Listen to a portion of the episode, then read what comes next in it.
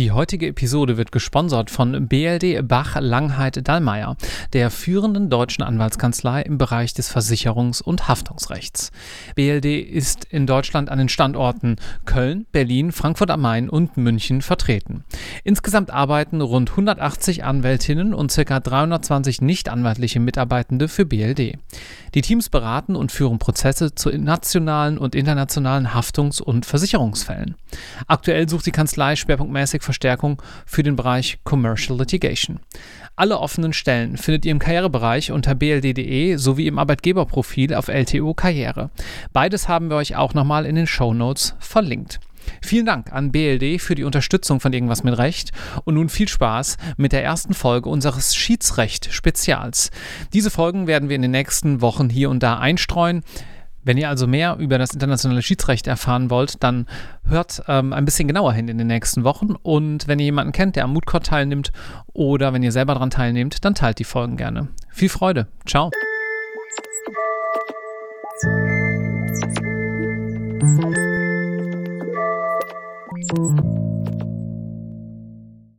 Herzlich willkommen zu einer neuen Episode Irgendwas mit Recht, eurem Jura-Karriere-Podcast von LTO und LTO Karriere. Mein Name ist Marc Ohrendorf und ich spreche heute, man könnte schon fast sagen, mit einer alten Bekannten aus IMR 77 könnte euch die Stimme bekannt vorkommen, nämlich mit Anna Massa. Hallo. Hallo, Marc. Schon wieder. Schon wieder, ja. Dieses Mal in Person. Corona hat sich ein kleines bisschen beruhigt. Ja. Insofern haben wir uns gedacht, wir setzen uns mal zusammen und nehmen das zweite Spezial, was es hier bei irgendwas mit Recht gab bzw. gibt, gemeinsam auf. Und zwar zum Thema internationales Schiedsrecht. Wenn ihr, die ihr diese MP3 jetzt gerade hört, also irgendwas mit dem Thema Schiedsrecht zu tun habt, sei es im Schwerpunktbereich, sei es vielleicht, weil ihr euch einfach dafür interessiert, weil ihr schon immer mal wissen wolltet, was das eigentlich ist oder weil ihr einen Moodcourt in diesem Umfeld macht, dann schaut mal gleich direkt nach dieser Folge oder noch währenddessen in die Show Notes. Da verlinken wir nämlich eine kleine Übersichtsseite mit allen Spezialfolgen Folgen mit Anna, wo ihr dann ja hoffentlich einen guten Rundumblick bekommt, was es mit diesem Thema so auf sich hat. Leider ist beim Podcast kein Bild dabei. Du guckst gerade skeptisch. Ich glaube, das wird uns gelingen. Fangen wir vielleicht mal ganz vorne an, wie immer. Was macht dir eigentlich Spaß an diesem Rechtsgebiet? Ganz viel, eigentlich alles. Also ich ähm, mache äh, in meinem beruflichen Alltag wenig anderes außer Schiedsverfahren meistens Handelsschiedsverfahren und das Tolle daran ist, dass jeder Fall anders ist. Und jeder Fall hat neue Herausforderungen, ob das Technik ist, die man verstehen muss, oder ob es ein Rechtsproblem ist, was man auseinandernehmen muss. Aber es wird nie langweilig. Also ich mache das, wie gesagt, ich mache es jetzt etwas länger als zehn Jahre. Hilfe. Und mir war noch nie langweilig. Mhm. Aber ist das nicht eigentlich bei einem normalen staatlichen Gerichtsverfahren auch der Fall? Das mag sein, kann ich nicht beurteilen, weil ich nicht so viel Litigation mache. Ähm, müsste man Litigator fragen, ob das ähnlich spannend bleibt. Was ich halt beim Arbitration immer noch angenehmer finde, ist, dass es sehr viel flexibler ist. Ja? Also man kann halt viel mehr selber gestalten in dem Prozess. Und wenn man das gut macht, dann hat man halt nicht nur den Sachverhalt und das Rechtsproblem, sondern man hat auch einen Prozess, der zu dem Fall passt. Und das ist einfach jedenfalls in dem bisschen Litigation-Erfahrung, das ich habe, ist halt einfach sehr viel schwieriger zu erreichen. Ja, weil der einfach steht halt in der ZPO, machen wir so. Und bei uns ist halt, ja, kann man so machen, kann man auch anders machen. Was sagen denn die Parteien dazu? Hm, also du meinst nicht sozusagen das Materielle im Prozess, sondern den Prozess an sich, das drumherum. Wie läuft das Ganze ab? Ne? Richtig. Hm. Sag mal, früher hat man immer gesagt, Arbitration, Schiedsverfahren, das spart alles so viel Geld. Ist nicht wirklich so, oder? Nee, also war, war damals, glaube ich, schon nicht so. Als ich angefangen habe, Arbitration mich dafür zu interessieren und zu lernen, war es immer so, es geht schneller und es ist billiger. Und beides ist nicht unbedingt richtig. Also ein erstinstanzliches Gerichtsverfahren ist ähnlich schnell wie ein Schiedsverfahren, würde ich denken. Wenn man über drei Instanzen denkt vor staatlichen Gerichten, mag es sein, dass es vor staatlichen Gerichten tatsächlich länger dauert, aber eine erste Instanz ist mit Sicherheit ähnlich lang oder kürzer als ein Schiedsverfahren. Und günstiger ist es auch nicht wirklich. Ja? Weil ihr so teuer seid. Weil wir so teuer sind, weil die Schiedsrichter so teuer sind, weil es halt alles nicht so ganz günstig ist. Ja? Hm. Es ist halt schon, also man braucht einen bestimmten Streitwert, damit sich das überhaupt rechnet. Das ist kein Verfahren, also unter einer Million schwierig. Ja? Deswegen gibt es ja auch die, die, ganzen Regeln inzwischen so Expedited Proceedings, kommen wir irgendwann bestimmt auch noch mhm. zu, die dann eingreifen, wenn der Streitwert in Anführungszeichen zu niedrig ist. Ja? Und das ist eben so, also ich finde schon schwierig, um die Millionen äh, sinnvollen Schiedsverfahren von A bis Z mit Schiedsspruch schwierig. Also um nochmal sozusagen so einen Boden einzuziehen. Wir ne-, reden jetzt nicht von Investment Arbitration, sondern nur von Commercial Arbitration. Ja. Und vielleicht, wenn man jetzt noch so gar nichts mit diesem Thema zu tun hatte, wir reden auch nicht von irgendwelchen Sachen, die sich Schiedsverfahren nennen, vor allem in den USA, wo aber Verbraucher daran beteiligt sind, sondern wir reden nur von B2B, Business-to-Business Schiedsverfahren. Richtig. Das sind normalerweise irgendwelche Cross-Jurisdiction Langzeitverträge oder größere Verträge oder auch in M&A-Deals, wo die beiden Parteien, wie du richtig sagst, B2B, sich darauf einigen, dass eventuelle Streitigkeiten vor einem Schiedsgericht erledigt werden und eben nicht vor staatlichen Gerichten. Also es ist ein sozusagen eine, ein, ein parteigewählter Ersatz des staatlichen Gerichtsverfahrens. Und wenn es nicht günstiger ist, was sind dann die wesentlichen Motivationen, das zu machen? Also meiner Meinung nach insbesondere, also zwei und dann vielleicht auch noch ein dritter. Erstens, es ist bei Cross-Jurisdiction-Fällen, also wenn zwei, wenn zwei Parteien aus unterschiedlichen Ländern beteiligt sind, ist es im Endeffekt sehr viel angenehmer zu vollstrecken, insbesondere wenn die Partei nicht in der EU ist. Also kein Deutsch, Italien, Italien kann man inzwischen auch noch in der EU machen, aber schon Deutsch-England ist ja schon gerade jetzt schwierig, ja. Und alles andere, was außerhalb der EU ist, ist halt von der Vollstreckung her sehr viel schwieriger als ein Schiedsspruch im Endeffekt. Da kommen wir ganz am Ende irgendwann auch zu, wenn es um Vollstreckung geht. Das ist der eine große Vorteil. Und der andere große Vorteil ist eben, dass eben schon bezeichnete so diese Flexibilität des Verfahrens. Ja, ich kann, wenn das gut läuft, das Verfahren so anpassen, dass der Streit einfacher beendet und geschlichtet wird als vor Gericht, wenn es gut läuft. Und das ist eine, eine, Flexibilität und eine Möglichkeit, die einfach vor staatlichen Gerichten so nicht existiert. Das sind meiner Meinung nach die zwei sehr, sehr großen Vorteile. Und das Dritte, was immer wieder genannt wird und was irgendwo auch eine Berechtigung hat, dass es genannt wird, ist, dass man die Schiedsrichter auswählen kann. Also man hat selber als Partei Einfluss darauf, wer im Endeffekt den Streit zwischen den Parteien schlichtet. Und man ist nicht davon abhängig, dass man irgendwie mit M äh, anfängt und deswegen in irgendeiner Kammer vom Landgericht landet. ja. Hm. Verstehe. Und Jetzt haben ja äh, Unternehmen den ganzen lieben Tag Streit miteinander, aber was würdest du sagen, was muss so die Grundkonstellation sein, damit man überhaupt zu einem Schiedsverfahren kommt? Damit beide sagen, hm, eigentlich glauben wir, dass wir Recht haben und deswegen lassen wir es jetzt sozusagen in Anführungszeichen auch drauf ankommen. Ja, genau. Also ich also wenn die Leute schon zu uns kommen, ja, äh, dann ist, glaube ich, schon ein Zeichen da, dass man so weit ist, dass die, also die Rechtsabteilungen sind alle so inzwischen so sophisticated, dass die das selber auch schon sehr gut analysiert haben, bevor sie zu uns kommen, ja. Mhm. Und dann ist es, glaube ich, entweder so, dass die, der Vertrag ist unklar in der Auslegung, der, um den es geht, ja, kann man so oder so sehen. Und der eine sagt, ich sehe es so, und der andere sagt, ich sehe es aber so. Und es ist nicht ganz klar, was am Ende dabei rauskommt. Oder sind Sachverhalte, die nicht mehr aufgeklärt werden können. Und der eine sagt, es war so, und der andere sagt, es war so. Und das, wenn das eine stimmt, dann geht es da lang. Und wenn das andere stimmt, geht es da lang. Und wenn die Parteien nicht übereinkommen, wo es, äh, wo die in Anführungszeichen objektive Wahrheit liegt, dann bleibt manchmal nichts anderes übrig. Ich glaube, das sind so die letzten Fälle, die dann wirklich zum Schiedsverfahren führen, ist, weil irgendwas tatsächlich nicht ganz eindeutig klar ist. Und beide Parteien Rechtsberatung in Anspruch nehmen und beide Rechtsberater sagen, ja, haben sie einen Fall. Mhm. Ja, ob nun als Claimant oder als Respondent, aber jedenfalls, dass beide zum Schluss kommen, wir haben über 50 Prozent Chance, was nicht sein kann, aber so wird dann halt beraten. Du hast gerade gesagt, die Rechtsabteilungen sind heutzutage auch äh, sehr fit. Das ist schon gut aufbereitet. Ja. Einfache Rechtsfragen werden natürlich in oder einfachere Rechtsfragen werden alle in-house bearbeitet. Nur bei den richtig komplexen Sachen kommt es zu euch. Wenn ich jetzt Studierender oder Studierende bin und hänge gerade irgendwo im Schiedsrecht vor, ähm, ja, vielleicht im zehnten Buch der ZPO und näher mich dieser Problematik zum allerersten Mal, dann wird es mir, glaube ich, helfen, wenn ich mir so ein bisschen lebhafter vorstellen könnte, wie das in der Praxis abläuft. Also kannst du das mal beschreiben in irgendeinem Verfahren, ohne jetzt natürlich Namen zu nennen?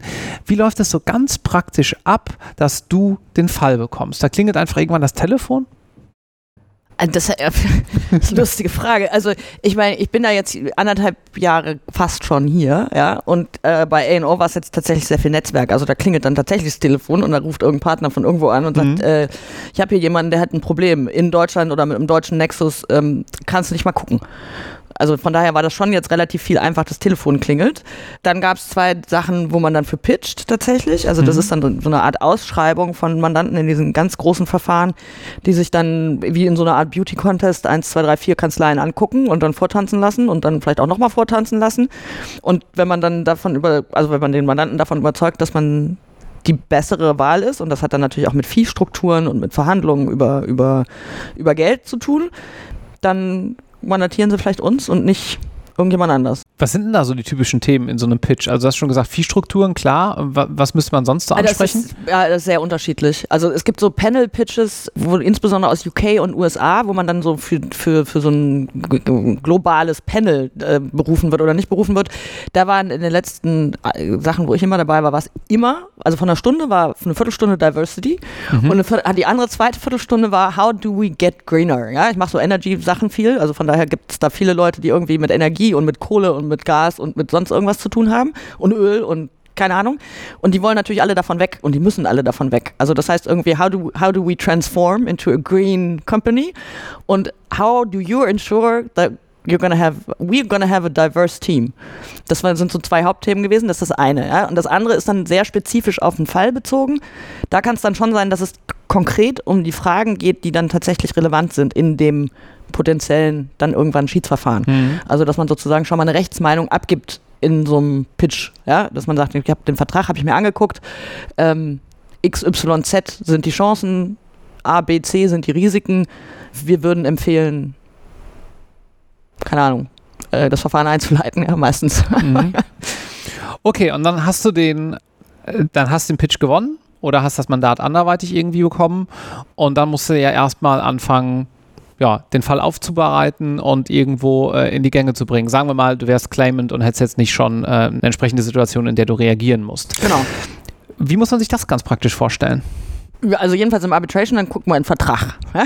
Und irgendwo in dem Vertrag gibt es eine Klausel, da steht irgendwo entweder Schiedsverfahren oder Dispute Resolution oder Arbitration drüber.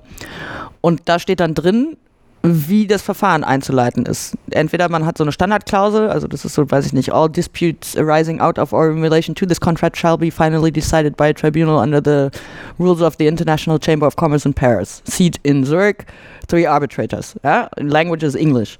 Dann sehe ich da, okay, da steht die ICC in Paris drin, die Klausel scheint wirksam und dann gucke ich in den Regeln von der ICC in Paris, die haben eigene Schiedsregeln erlassen, die sozusagen inkorporiert sind in den Vertrag und dann gucke ich in die Regeln und dann gucke ich mir gucke ich da rein und gucke, was ich machen muss, um das Verfahren einzuleiten.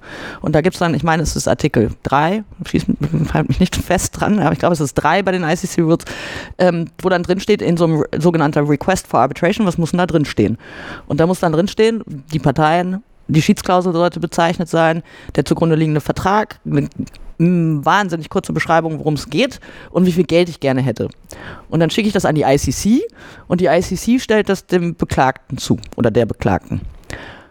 Damit habe ich ein Verfahren eingeleitet. Einen Schiedsrichter muss ich noch benennen. Das heißt, die ICC ist die Schiedsinstitution, das sei mal vielleicht so grundsätzlich noch einmal gesagt, die dabei hilft, dass dieses Verfahren gut stattfindet. Ich sag mal im übertragenen Sinne sowas vielleicht wie die Geschäftsstelle, aber dann doch anders im Detail beim Gericht. Richtig, genau. Und es gibt ganz viele Institutionen auf der Welt. Also ich meine, ich glaube, man muss sowieso unterscheiden zwischen institutioneller Handelsschiedsgerichtsbarkeit und ad hoc. Ja, das ist nochmal was ganz was anderes. Aber wenn man eine Institution hat, ähm, dann gibt es ganz viele. Also die Parteien können sich aussuchen. Ich gehe zur ICC nach Paris zum Beispiel. Es gibt in Deutschland gibt es die Deutsche Institution für Schiedsgerichtsbarkeit, die DIS. Die sitzen in der Nähe von Bonn. Of all places, haben aber auch eine Geschäftsstelle in Berlin.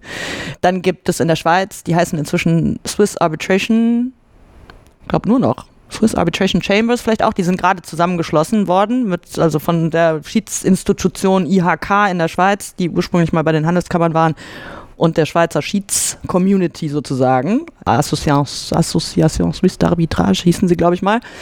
Die machen das jetzt gemeinsam, also zum Beispiel, ja, und dann hat man in Hongkong die Möglichkeit, man hat in Singapur die Möglichkeit, man hat in London die Möglichkeit unter den sogenannten LCIA Rules, London Chamber of International Arbitration. Also es gibt, weiß ich nicht, weltweit wahrscheinlich 25 prominentere Institutionen, die alle so ein bisschen andere Regeln haben, aber alle nach demselben Konzept funktionieren. Sie sind nämlich administriert. Also wie du sagst, das Verfahren wird von der Institution begleitet und da gibt es meiner Meinung nach bedeutende Vorteile gegenüber so einer Ad-Hoc, die dann eben ohne Institution abläuft. Und die wären?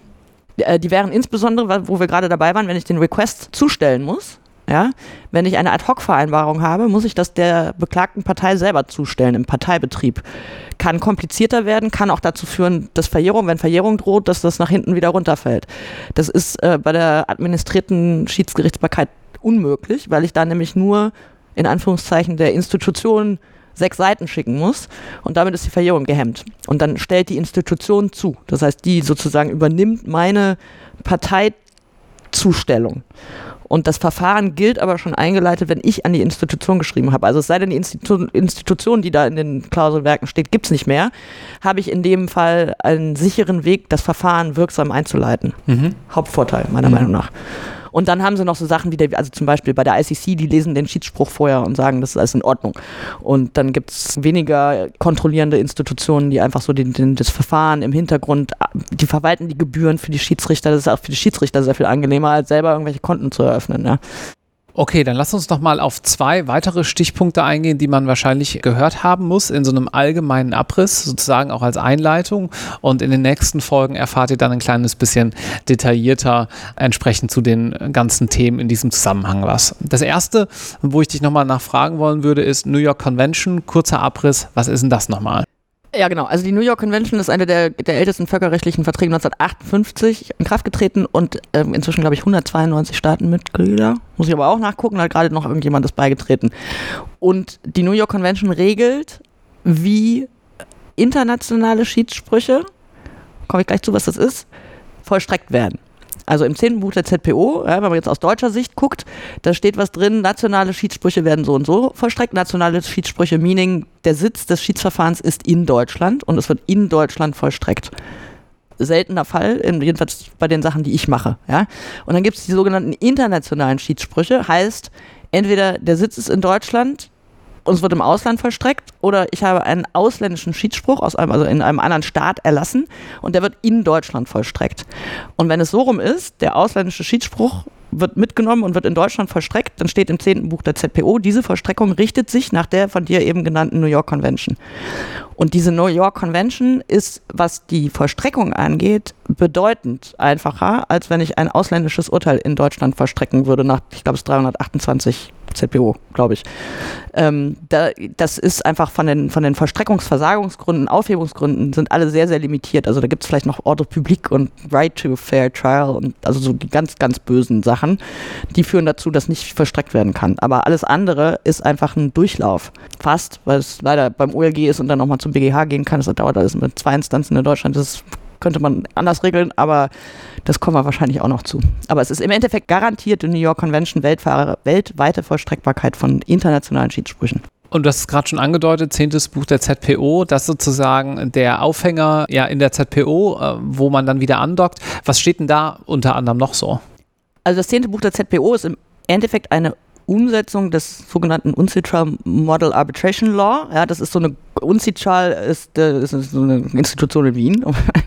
Und die haben sich mal überlegt, wie man so ein Modellgesetz so erlassen würde. Und der deutsche Gesetzgeber hat davon fast alles sehr gut gefunden und hat das einfach in die ZPO im zehnten Buch übernommen, 1998. Und da steht dann sowas drin, wie wenn es eine Schiedsvereinbarung gibt, dann ist erstmal primär das Schiedsgericht für die Kompetenz zuständig und dann gibt es ab und zu so Notzustände, in Anführungszeichen Notzuständigkeiten der deutschen Gerichte. Die dürfen immer vorsorgliche Maßnahmen erlassen, zum Beispiel 1033. Das zehnte Buch geht bei 1025 los.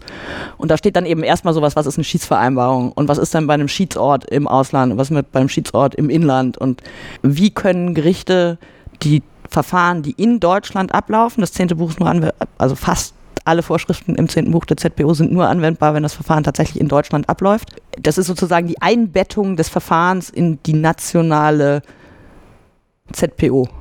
Und dadurch auch irgendwo garantiert, ja. Es gibt immer so Leute, die sagen, das ist alles total supranational und losgelöst und sonst irgendwas, insbesondere in Frankreich. Finde ich falsch, weil die ZPOs der, und auch die New York Convention, die ja auch völkerrechtlich vertraglich bindet, ja, das wird schon garantiert von den Staaten. Also ich finde schon, dass auch die Handelsschiedsgerichtsbarkeit irgendwo so eingebettet ist in den nationalen Zivilprozessordnungen. Ähm, was dazu führt, dass es eben nicht so eine also wir fliegen nicht irgendwie oben rum, sondern wir sind schon irgendwo geerdet. Das ist doch ein schönes Schlusswort für diese erste Übersichtsfolge. Vielen Dank, Anna. Vielen Dank. Ganz kurz noch als Hinweis hierzu, ihr kriegt zu allen Folgen in diesem Spezial einen Download zur Verfügung gestellt, den ihr dann auch nochmal in eure äh, Unterlagen packen könnt und wo ihr noch so mal so die wichtigsten Dinge, die wir hier besprechen, nachschauen könnt. Den Link dazu findet ihr in den Show Notes. Insofern entweder mal bei Spotify, wenn ihr dort hört, oder auch sonst in eurem Podcast-Player einmal in die Show Notes gucken. Gleichzeitig findet ihr dort Kapitelmarken. Die gibt es bei Spotify Stand heute jedenfalls nicht so direkt. Da solltet ihr im Podcast-Player benutzen, der der ja das entsprechend supportet, also irgendeinen Third-Party-Player. Und abschließend noch ganz kurz ein Überblick. Wir werden noch sprechen über die Schiedsvereinbarung an sich, gehen noch mal so ein bisschen auf äh, entsprechende Klauseln ein, die unwirksam sind. Wir sprechen über ganz konkret die ersten Schritte im Schiedsverfahren, wie man dann konkret ein Verfahren einleitet, was es dabei zu beachten gilt, wie man Schiedsrichter auswählt. Wir sprechen über das Hearing, also die eigentliche Verhandlung den Schiedsspruch, den es im Anschluss gibt und dessen Vollstreckung ein bisschen mehr im Detail und widmen uns in der letzten Folge nochmal so verschiedenen Schiedsregeln mit so einem kleinen bisschen im Ausblick auch ins Schweizer Recht. Lasst uns wie immer gerne einen Kommentar da, wenn euch das äh, sehr gut gefällt und schaut nochmal auf der Übersichtsseite vorbei. Dort findet ihr alle Folgen dieses Arbitration Specials von Irgendwas mit Recht. Vielen Dank fürs Zuhören und bis zum nächsten Mal. Bis dann. Ciao.